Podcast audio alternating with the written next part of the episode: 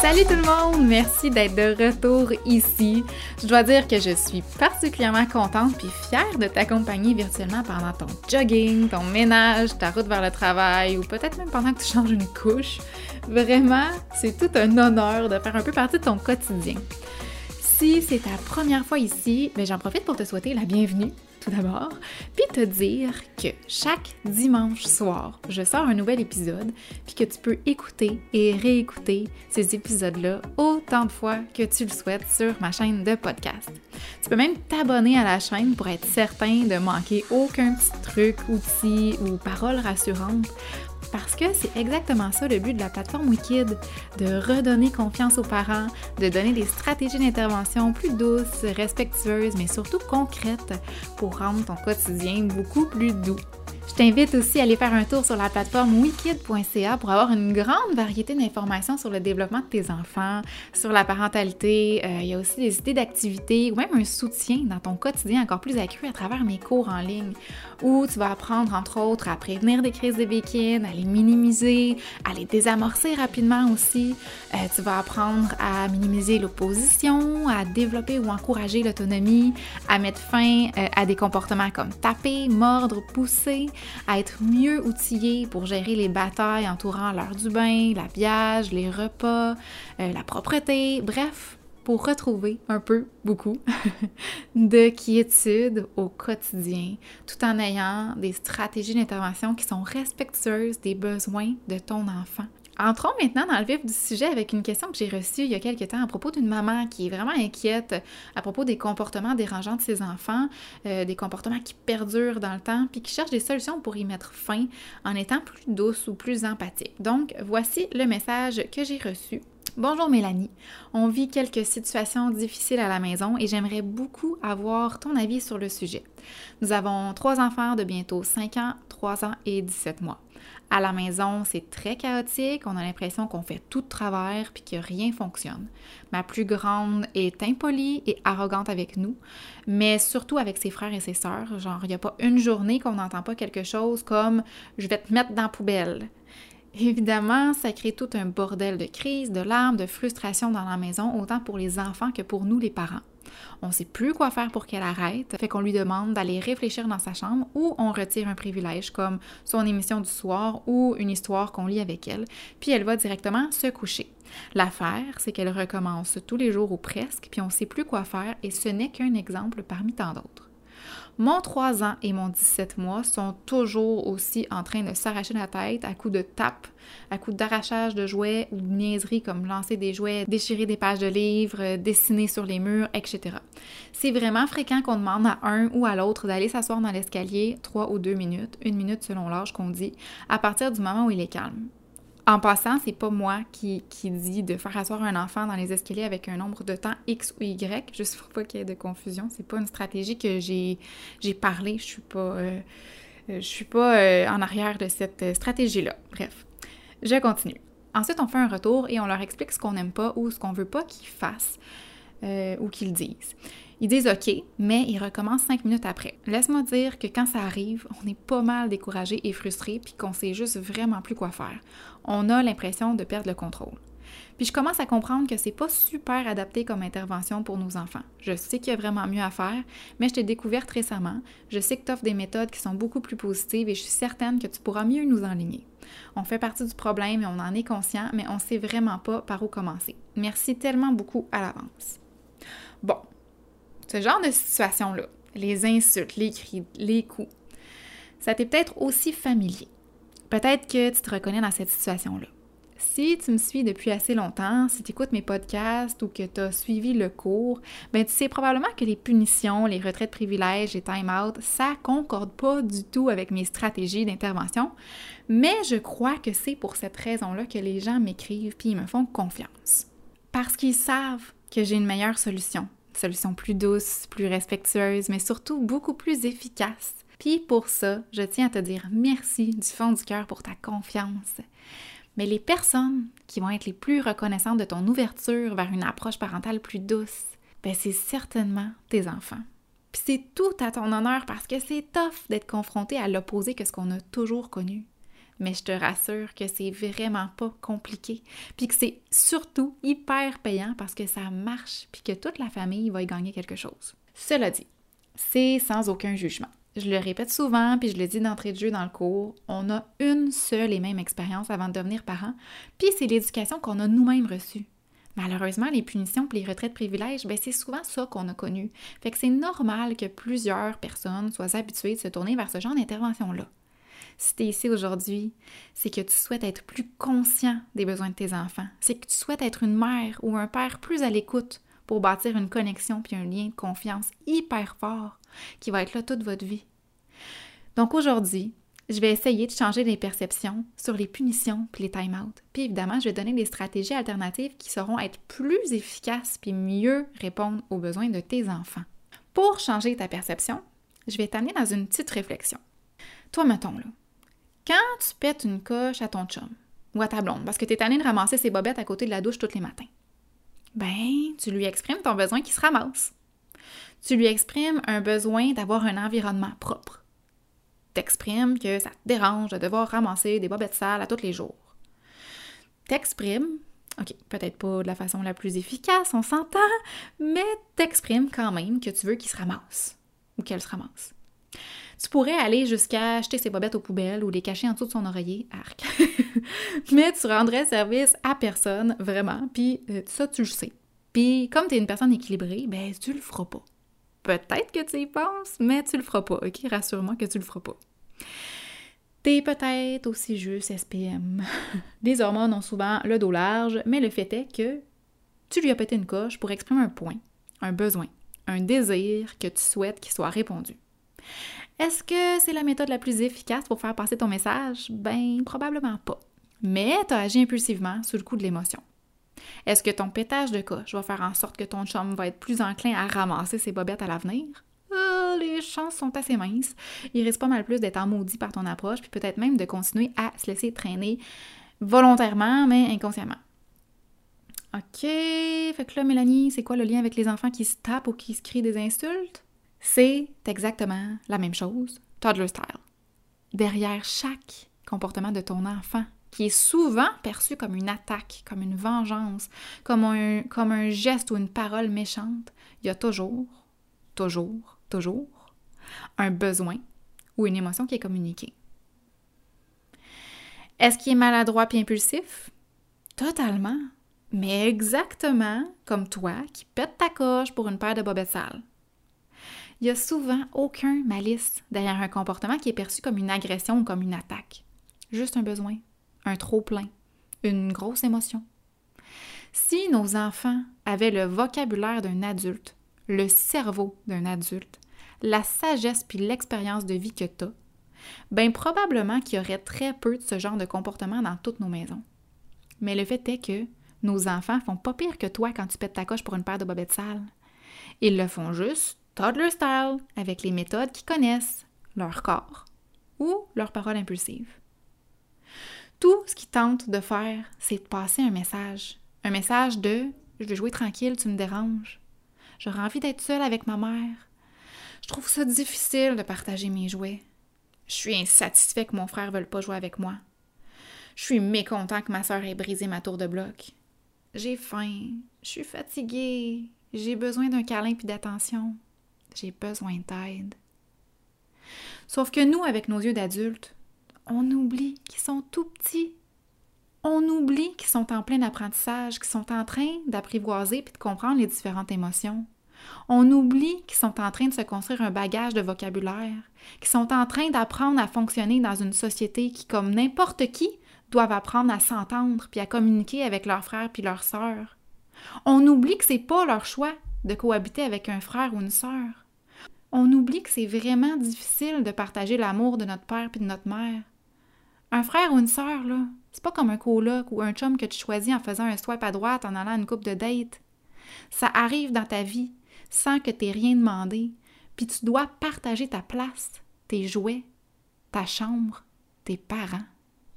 Pour vrai, là, on oublie, puis on leur demande tellement énormément.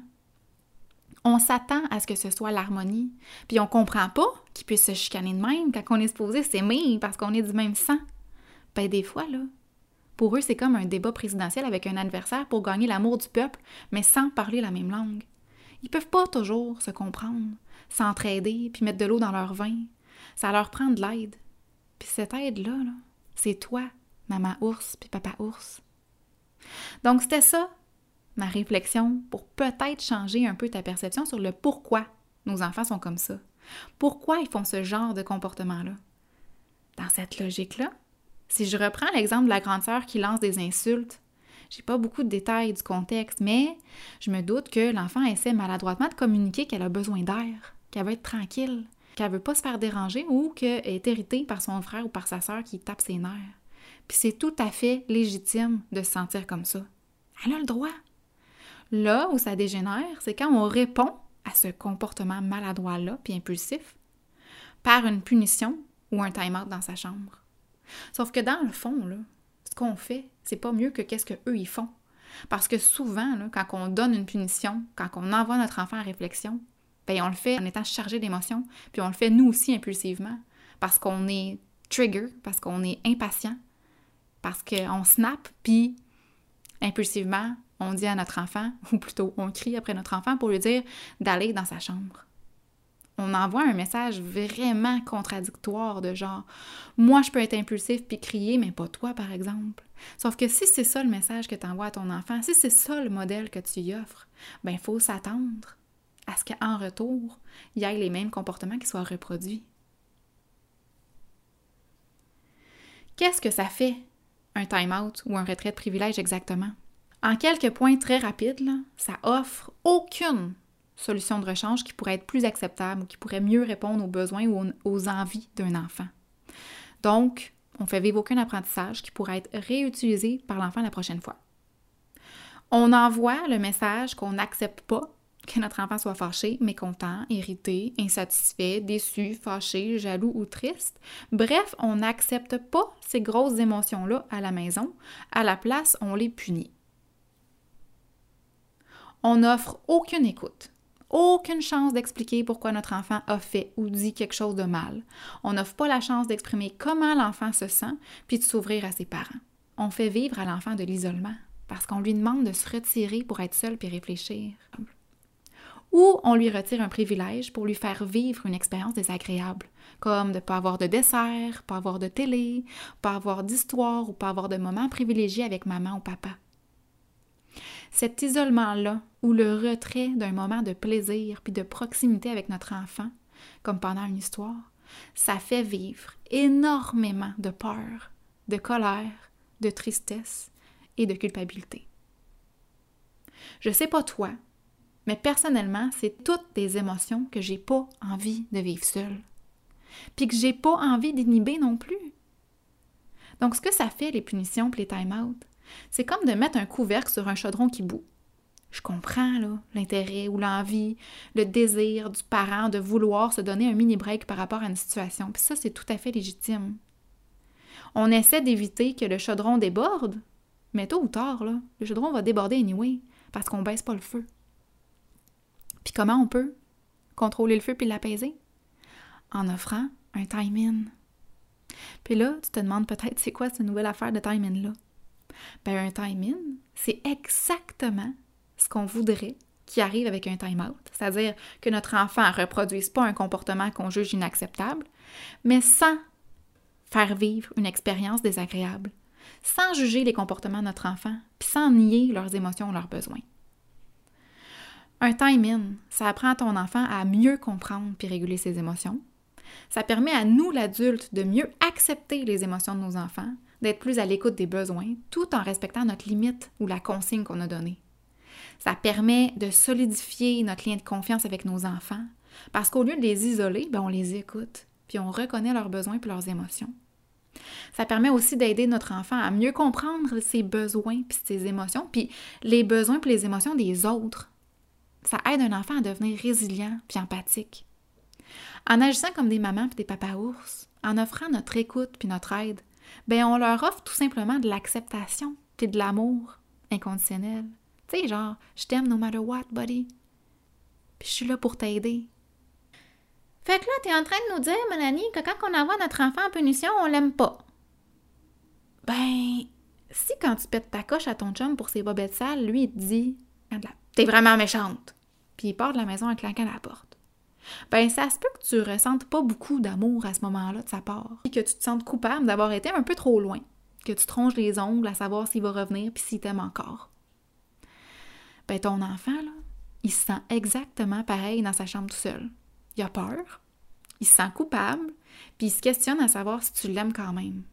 C'est cru, je sais, là, c'est dur à entendre, mais c'est ça quand même. Puis again, je te le dis, là, je suis pas là pour te flageller puis te faire sentir coupable. At the end of the day, je veux juste changer ta perception pour mieux t'aider à comprendre ton enfant, pour mieux intervenir. C'est ça mon but ultime avec ma plateforme. Mieux comprendre puis être plus outillé pour avoir des interventions qui vont fonctionner puis qui vont être respectueuses, qui vont t'unir au fil du temps avec tes enfants au lieu de vous éloigner. Est-ce que j'ai pris beaucoup de temps aujourd'hui pour t'expliquer en quoi les punitions et les time-outs sont pas efficaces, en quoi c'est vraiment pas une situation idéale? Oui, absolument. Honnêtement, je pensais pas prendre autant de temps, mais c'est vraiment important de le faire parce que sans cette compréhension-là, c'est tellement facile d'essayer d'autres stratégies, puis des stratégies plus positives, puis plus respectueuses, mais de finir par perdre patience, puis de retourner dans tes vieilles bottines, puis de recommencer à donner des punitions, puis des réflexions, parce que c'est juste plus facile. C'était important pour moi de changer tes perceptions, puis tu comprennes en quoi c'est bad, tout simplement. En quoi ça apporte rien dans la vie de ton enfant, les punitions? En quoi ça peut même nuire à ton lien avec lui?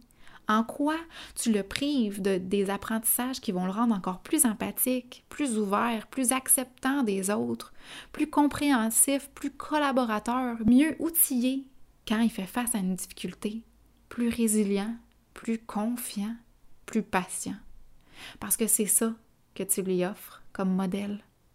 Tu sais, l'éducation positive, la parentalité bienveillante ou la parentalité consciente, c'est toutes des synonymes pour dire la même affaire. Acceptons et traitons nos enfants de la même façon qu'on voudrait se faire traiter, avec le même respect que si tu parlais à un autre adulte. Parce qu'ils ont les mêmes droits, nos enfants, ils ont les mêmes besoins, puis ils ont les mêmes émotions qu'un adulte. Mais ils sont en plein apprentissage. Puis il n'y a personne d'autre que toi pour se fier, pour se confier, pour se bâtir une estime personnelle, pour développer une confiance, pour développer des belles habiletés sociales. Ils ont juste toi pour apprendre à être des meilleurs humains, fait qu'on peut faire mieux que de leur offrir des punitions, de l'isolement, de la peur, de la culpabilité puis de la méfiance. OK? On peut faire mieux que de leur apprendre le savoir-être puis le savoir-vivre avec des expériences négatives. Ça va faire la discipline par la correction puis les menaces. On a tous fait des erreurs puis on a le droit. Mais les enfants aussi, ont le droit de se tromper puis de faire des erreurs. Les enfants aussi méritent d'apprendre avec tout notre respect. Tu peux être le parent moderne qui va faire fleurir des humains de demain. Puis tu peux aussi être cette personne-là qui va propager l'information autour de toi. Tu peux faire une différence dans le genre d'humain des générations futures. Tout ce que tu as à faire, c'est de partager avec ton entourage cette information-là que je te donne. Puis si tu as peur de ne pas avoir les bons mots, ben tu peux juste aussi partager mes podcasts, partager ton expérience ou les améliorations dans ton quotidien que tu vis. Puis en même temps, là, c'est la meilleure façon de me remercier puis de m'aider à continuer à faire vivre la plateforme. Je te laisse pas en plan, là. T'as peut-être l'impression que je t'ai pas apporté de stratégie aujourd'hui. T'as peut-être l'impression de pas avoir appris grand-chose. Mais peut-être que pour ton voisin, j'ai semé une petite graine qui va faire une méga différence. Peut-être que malgré le fait que je t'ai pas apporté de stratégie aujourd'hui, je t'ai quand même apporté des informations auxquelles tu n'avais jamais pensé ou réfléchi. Ou peut-être que je t'ai juste rassuré puis des fois, ça prend ça aussi, juste une petite tape dans le dos. Je te laisse la semaine pour digérer tout ça, si tu en as besoin. Je te laisse la semaine pour en parler avec ton teammate, hein, parce que vous êtes probablement deux. Même si tu es séparé, vous êtes un papa, une maman, ou deux papas ou deux mamans. Puis tout ça se fait en équipe. Ça prend de la cohésion. Puis je te laisse pas en plan, parce que la semaine prochaine, je te reviens avec des solutions concrètes. Je vais t'expliquer comment faire un time-in qui va être efficace c'est tout simple, tu vas voir, tu n'as rien à apprendre par cœur, c'est juste la logique, comme tout le reste de mon cours l'est d'ailleurs. Moi, je te dis à la semaine prochaine. Tourlou!